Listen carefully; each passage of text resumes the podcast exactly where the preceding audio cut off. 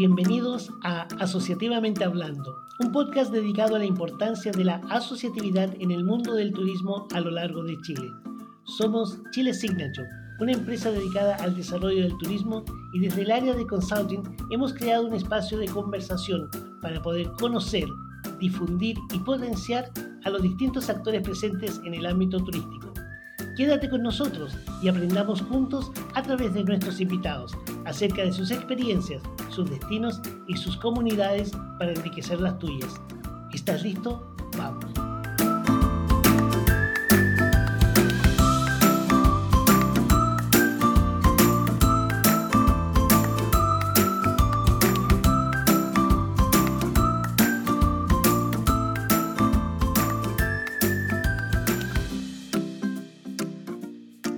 Amigos y bienvenidos a otro interesante capítulo de Asociativamente Hablando. Hoy viajaremos a 2.190 kilómetros de Santiago rumbo sur, a la ciudad de Punta Arenas. Tengo el agrado de conversar con Jaime Maynard, presidente de la Asociación de Guías de Turismo de Magallanes. Jaime estudió Ingeniería Comercial en la Universidad Católica y luego continuó en la Universidad de Chile retirándose a los dos años para dedicarse al comercio. En 1977 decidió regresar junto a su señora a Punta Arenas, donde continuó dedicándose al comercio por 25 años. En 1986 estudió contabilidad en la Universidad de Magallanes sin graduarse y desde el año 2002 trabaja como guía de turismo. Ha realizado cursos y cuatro diplomados relacionados a este rubro. Jaime, muchas gracias por permitirnos tener esta entrevista hoy contigo Jorge, un gusto de estar contigo y con todos tus auditores. Oye, Jaime, mira, me llama mucho la atención. Tú naciste en Punta Arenas, te viniste a estudiar a Santiago, estuviste estudiando en tres universidades, no terminaste ninguna carrera y hoy eres guía de turismo. ¿Qué te hizo cambiar? ¿Qué es lo que pasó que no, no, no tenías seguro qué es lo que querías ser en tu vida?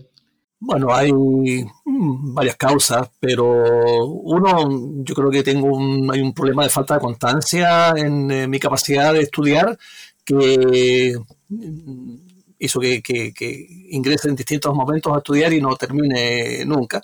De todas maneras, siempre, siempre la universidad te, da, te va dejando cierta eh, enseñanza. Y, el comercio es una actividad a la cual se dedicaba mi familia en Punta Arenas y yo continué con eso hasta que ya la situación comercial se fue haciendo muy compleja hacia fines de los 90, principios de los 2000, y ahí opté por cerrar mis negocios, tener negocio de importaciones y buscando alternativas encontré que guiar en turismo era algo que podía hacer, no me iba a ser difícil, hablaba bastante bien inglés, había estudiado en un colegio inglés en Punta Arenas y tenía buena práctica y me gusta siempre la lectura y cuento con una buena biblioteca, así que aproveché además que en ese momento se estaba desarrollando, se comenzó a desarrollar un diplomado para guía de turismo en la Universidad de Magallanes, muy completo y que fue básico para mis, mis inicios. Jaime, y viviendo en Santiago, ¿te gustó la vida de Santiago o era muy diferente a lo que tú habías visto ya en Punta Arenas, viviendo en Punta Arenas originalmente? Bueno, la vida de provincia, por supuesto, es completamente distinta, pero mi primer impacto con Santiago fue el año 1967, cuando me fui al colegio primero allá a hacer lo que en ese tiempo era cuarto humanidades, que hoy día sería segundo medio, y no teníamos televisión en Punta Arenas y me encontré con la televisión en Santiago y la verdad es que eh, se convirtió prácticamente en un vicio, ¿no? Hoy día Hoy día lo que vemos de los niños que andan con los tablets, con los teléfonos, bueno, eso me pasó a mí con la televisión. Entonces me quedaba hasta tarde viendo televisión y al día siguiente tenía que levantarme a las seis y media de la mañana, vivía en el centro, el colegio estaba de la reina y normalmente andaba con sueño, no tenía buena atención en clase y no tenía ningún adulto que me que me dé los coscachos correspondientes, así que ese año fue eh, de repetición y volví a Punta Arenas.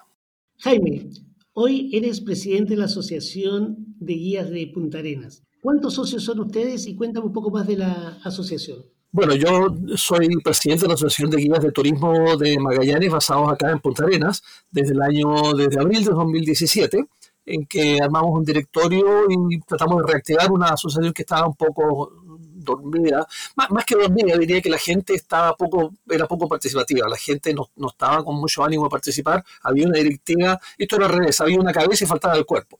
Y logramos porque se habían presentado varias situaciones de, de ordenanzas en la región que había que cumplir y que hacía que la gente también se sienta con la necesidad de pertenecer a, a una asociación.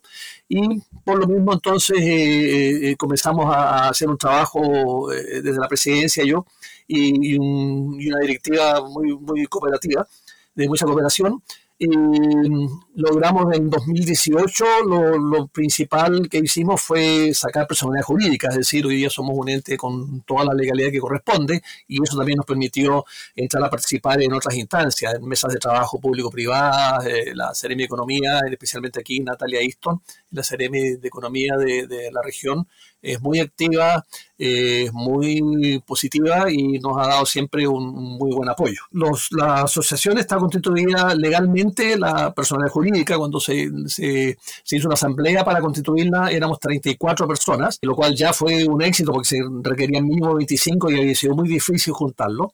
Y ya y tuvimos 34, pero en este momento estamos llegando aproximadamente a 90 eh, guías eh, eh, aquí en el ámbito de Punta Arenas y una de, de, las pretensiones nuestras es incorporarlos a todos legalmente, hacer una asamblea online que vamos a tener que estamos organizando y que la mayor parte de ellos se puede quedar legalmente incorporados, porque cualquier beneficio que, que se pueda obtener normalmente van a ser con gente que esté totalmente legalizada. Perfecto.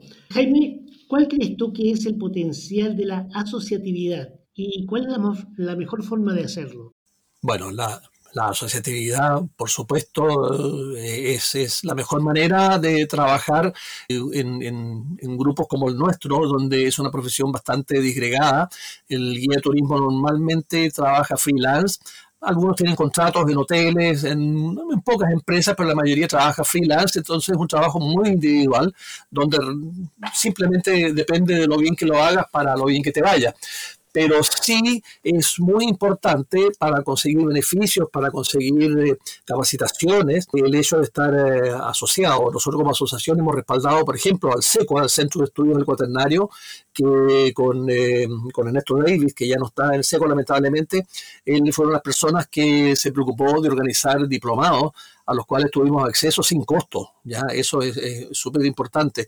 Diplomados muy, muy intensos. Estamos hablando de un mes de clases permanentes, eh, mañana y tarde, de lunes a sábado, con salidas a terreno.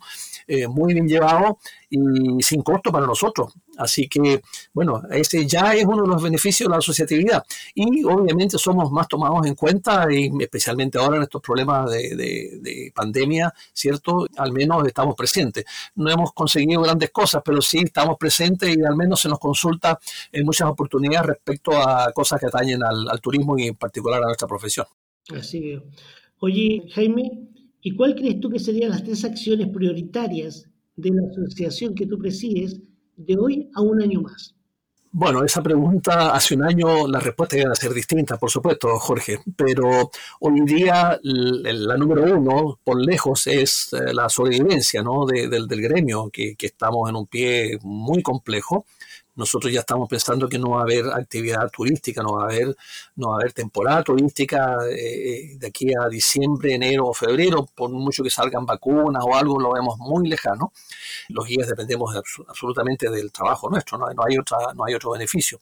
Y por lo tanto la sobrevivencia del gremio es fundamental y, además ayudando a recuperar toda la actividad turística eh, eh, en la región. Y esto es un problema también a nivel nacional. Nosotros participamos en la federación que se está formando de asociaciones de guía y estamos todos enfocados prácticamente en lo mismo, o sea, sobrevivir esta etapa y de ahí ayudar en todo lo que se pueda a que se reactive el, el turismo.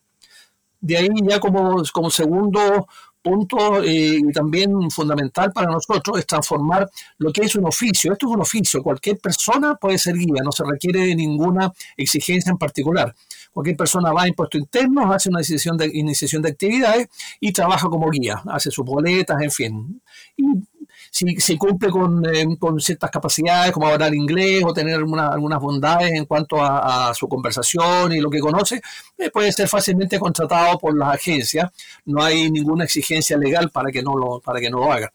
Así que lo que nos interesa a nosotros es transformar el oficio en una profesión y para eso obviamente dependemos de, inicialmente Senatur tenía sellos de calidad, pero no han sido, la verdad, no han sido de mucho peso, porque mientras la legalidad eh, sea tan amplia de permitir que cualquiera trabaje en, esto y no haya una definición de lo que es un guía de turismo con un nivel académico, es muy difícil que logremos algo pero ese, ese es uno de, nuestros, de nuestros puntos que nos interesa sacar adelante.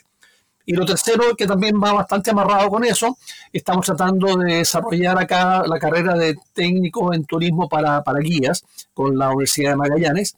Y, es un plan que está enfocado para la gente que trabaja, es decir, un plan comprimido que comenzaría, si es que la carrera se puede desarrollar, y a un costo, a un costo muy asequible, comenzaría el, el, año académico a fines de abril y terminaría no más allá de octubre.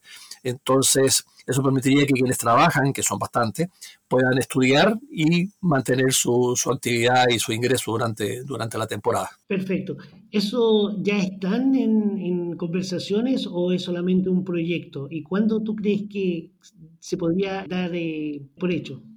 Mira, Jorge, la verdad es que eso ya lo tenemos desarrollado desde el año pasado. El problema es que, eh, bueno, vino primero el estallido y luego la pandemia, sobre todo, que desestabilizó todo, por supuesto, y, entendemos y entendemos que sea así, digamos, que hay prioridades y prioridades. Hemos tenido buena recepción justamente de Natalia Easton, la, la, la secretaria de economía, la serie Mi Economía de la región. Lo hemos visto con Corfo, para Corfo es difícil porque ellos no pueden apoyar mucho esto, así que estamos buscando financiamiento, pero tú entenderás que hoy día la fuente de financiamiento, como por ejemplo el, el CORE, el, Consejo Regional, están básicamente orientados al tema salud y al tema de social, que obviamente es mucho más crítico.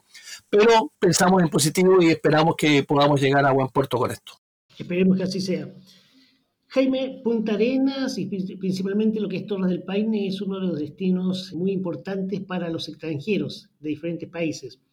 Si tú tuvieras que mencionar tres lugares imperdibles que ningún pasajero, ningún extranjero o posiblemente algún chileno que no conozca la zona no puede dejar de ver si va a Punta Arenas, ¿cuáles serían esos tres lugares? Mira, eh, por supuesto, yo soy magallánico, yo soy patagón. Eh, la Patagonia en sí, para mí, es una maravilla. Conozco por, por, eh, por, mi trabajo, gracias a Dios, he conocido bastantes partes del país, del norte, que son muy atractivas, San Pedro, Atacama, Puerto Varas, me encanta. Hay lugares realmente buenísimos. Chile es un país con, con privilegio en, para el turismo. Ahora, específicamente acá, y si nos vamos a, tres lugares, yo te podría mencionar 40, pero obviamente no salimos hasta mañana. Eh, el Paine, por supuesto, la lleva, ¿no? Eh, como dicen los jóvenes, el Paine la lleva. Torres del Paine es un destino que, además está, está en, la, en, la mente de, gran parte de los turistas que vienen. Eh, me da la impresión que alrededor del 90% de los turistas visitan el Parque Nacional Torres del Paine, que además yo lo visito hace, yo tengo 67 años y lo visito desde que tenía dos años, ¿ya? Y no me aburro de, ver el Paine. Eh, es, es, realmente un, lugar maravilloso, más, no solo el paisaje, sino toda la fauna, la flora, tiene una, una serie de bondades. Eh, luego, eh, como otro lugar de la región que, que, es imperdible, en mi opinión, es Tierra del Fuego. Tierra del Fuego hoy día tiene un potencial increíble. Tienes, bueno, tienes Pingüino Rey, en, Tierra del Fuego, en Valle Inútil, a, una hora, una hora quince, una hora veinte de Puerto Porvenir, tienes una colonia de pingüino rey, que es la única continental. las otras las encuentras en, las Islas Malvinas o en las Georgias del Sur. Y ahí los, los ves, los pingüinos rey, a, 40, 50 metros, en un lugar muy bien, eh, muy bien manejado, además, por, quienes, por quienes tienen, eh, están a cargo de eso. Después, eh, el sur de Tierra del Fuego es precioso. Eh, Lago Deseado, hay un lodge eh, hoy día ahí que se ha, se ha mejorado y ha crecido de excelente nivel en un lugar realmente espectacular. Y lugares prístinos donde no va a haber, eh, bueno, no, no, es, no hay McDonald's, en Magallanes no hay McDonald's, no, no vas a ver lecheros de Coca-Cola, no vas a ver prácticamente nada que, que ensucie el paisaje. El único problema, sí, grave de Tierra del Fuego y la parte sur son los castores, que, que, que, han invadido fuertemente eso y hay una serie de planes para erradicarlo. Pero independiente de eso, Tierra del Fuego realmente es un destino espectacular. Y el otro lugar que ya está un poco más cerca de Punta Arenas, alrededor de 200 kilómetros de acá, sí, en ese Paliaique, ah, yendo hacia el norte, en el, prácticamente en el límite con Argentina, que eso también es un, parque volcánico con una serie de características eh, realmente muy llamativas y ahí tú te encuentras con la otra parte de la región que es la pampa, ¿no? Esa pampa inmensa, eso, esas distancias que, que, es lo que ha hecho que la ganadería eh, ovina pueda ser una de las palancas de desarrollo en la economía regional. Y las intenciones de la pampa las ves de allá y, la verdad es que son vistas eh, impagables y con todos los fenómenos volcánicos que ocurrieron en ese lugar, más hay también bastante historia, aparte de la geología, eh, historia arqueológica, son lugares de, de, los primeros, eh, de las primeras ocupaciones humanas en la Patagonia, hace aproximadamente 11.000 años al menos.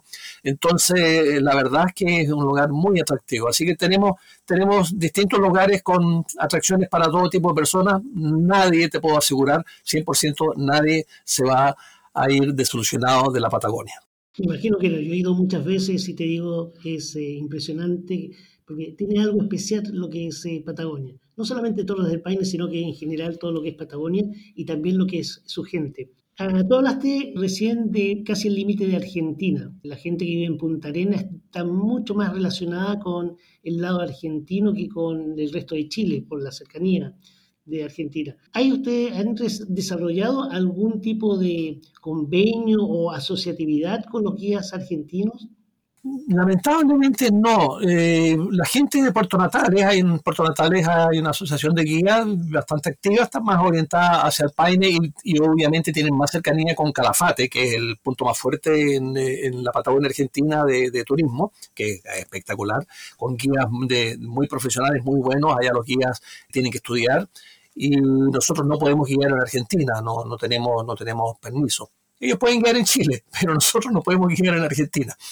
Pero independiente de eso, tenemos en general buenas relaciones. Y como te digo, la gente de Natales tiene, tiene un poco más de cercanía, pero no hemos llegado a hacer convenios, no, no se ha dado eso.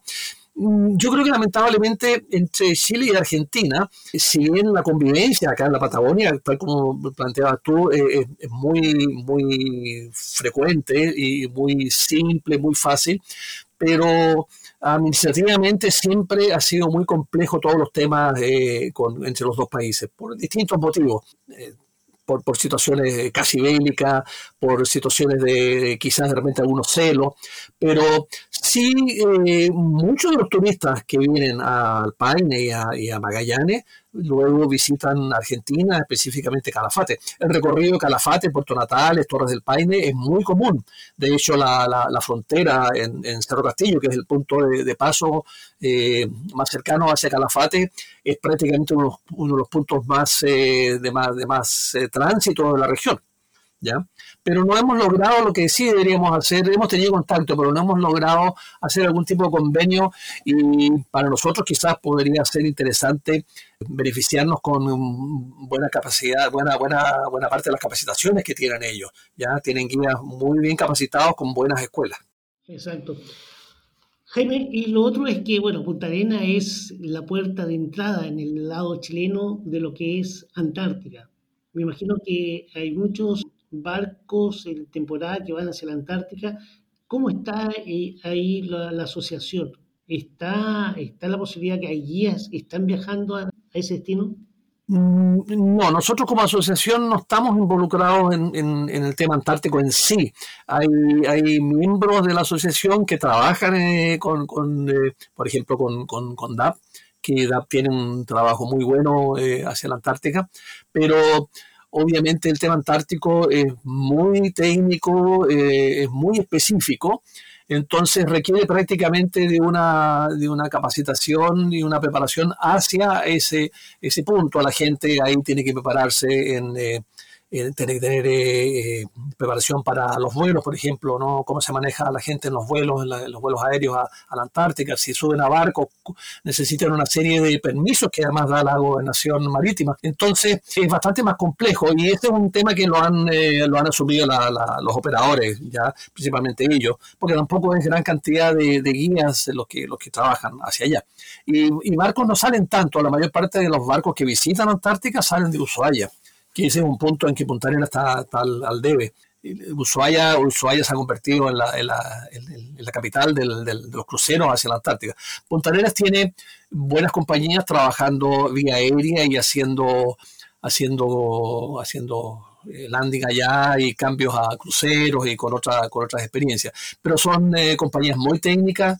Eh, por ejemplo, una de las que conozco es a Ale, que no sé si todavía mantiene el mismo nombre, que es una compañía de distintos eh, socios extranjeros, y ellos hacen escalamiento al Vinson, llevan gente hasta el Polo Sur, pero todas las condiciones son muy, muy técnicas, entonces realmente es bastante difícil acceder a eso, sino, y sus guías los vienen preparando de años, son gente que, que lleva, tiene experiencia tanto en la Antártica como en, como en el Ártico, entonces obviamente entendemos de que estén orientados más a, gente que tiene experiencia, por, además por el nivel de pasajeros que pagan, pagan mucho por, por esos tours.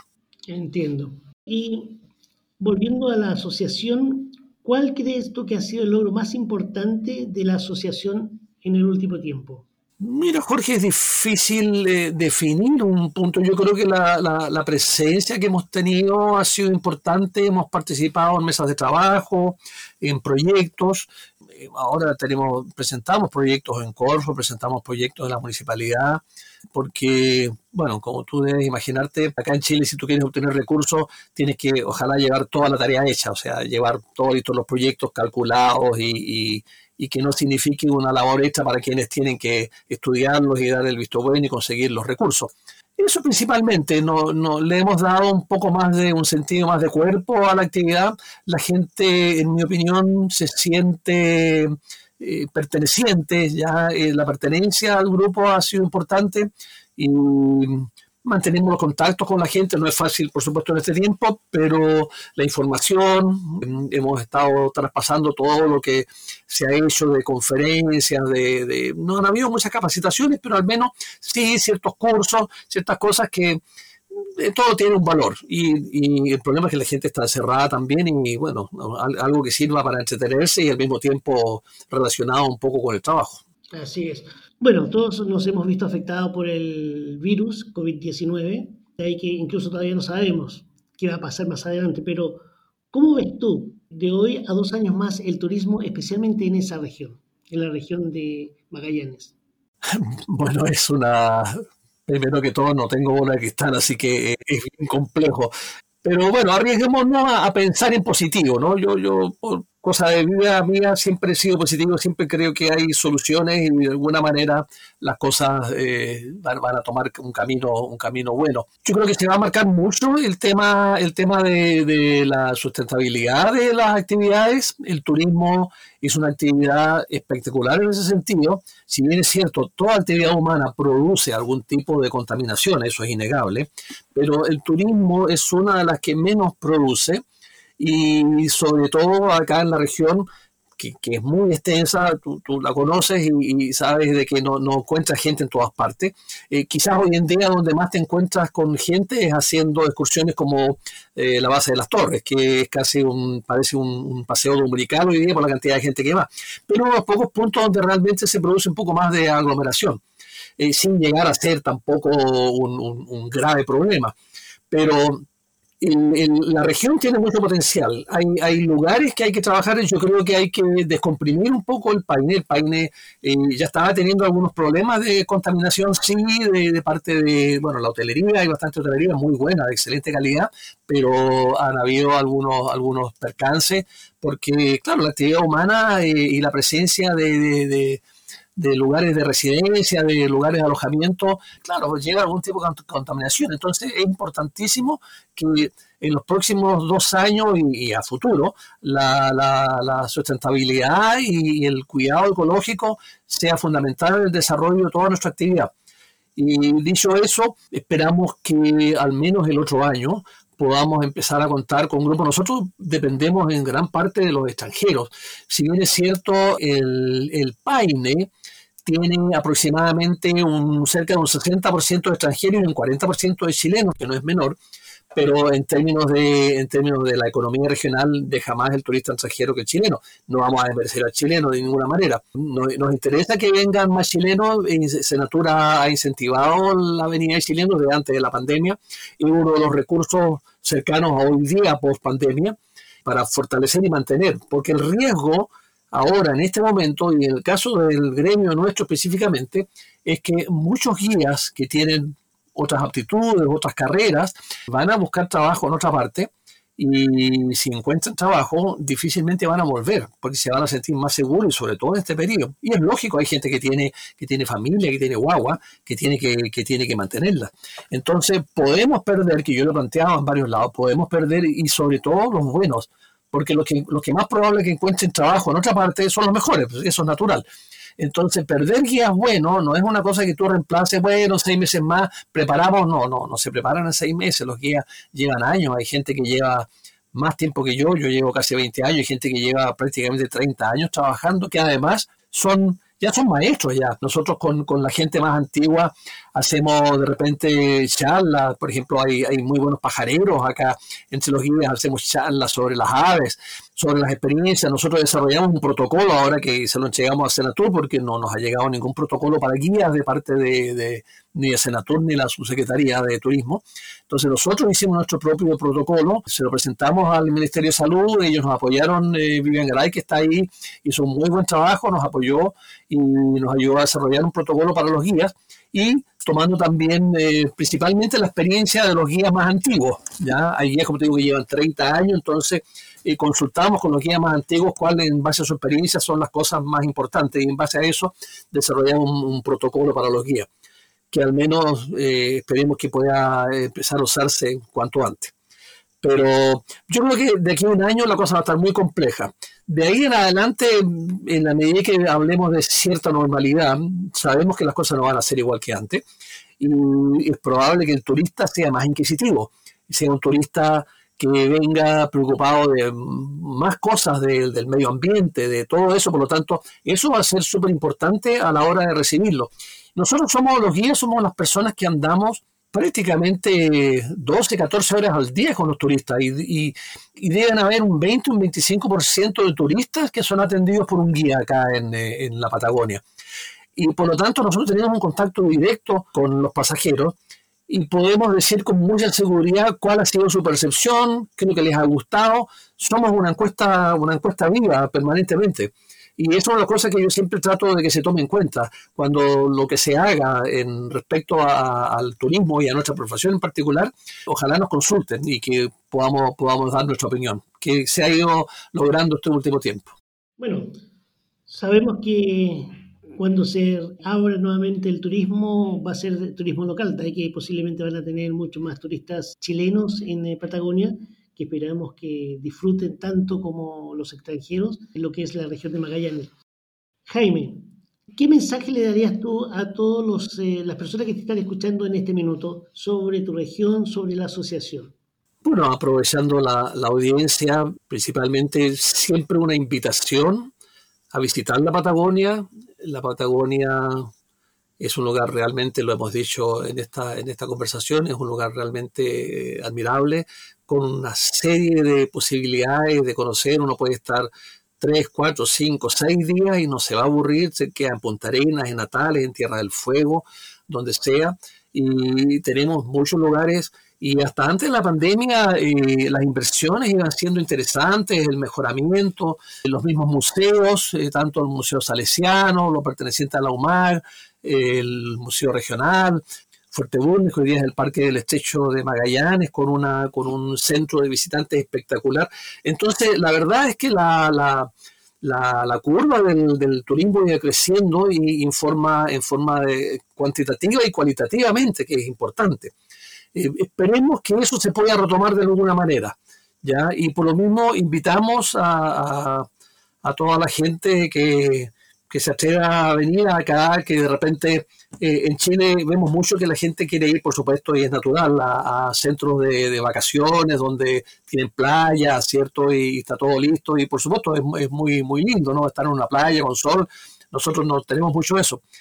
Pero yo los invito a una aventura a la Patagonia y va a ser un recuerdo que les va a quedar en forma permanente. Ni hablar de fotografía. Hoy día, como todo el mundo tiene una cámara, ¿cierto? En el celular, les aseguro que las fotografías que van a llevar de acá las van a poder mostrar en todas partes y no se van a aburrir de mostrarlas. Bien, me parece. Bueno, estoy seguro que mucha gente va a ir y estoy segurísimo de que los que vayan a, a la región de Magallanes van a salir encantados por la belleza de sus paisajes, por su clima, que es completamente diferente a lo que uno se puede imaginar.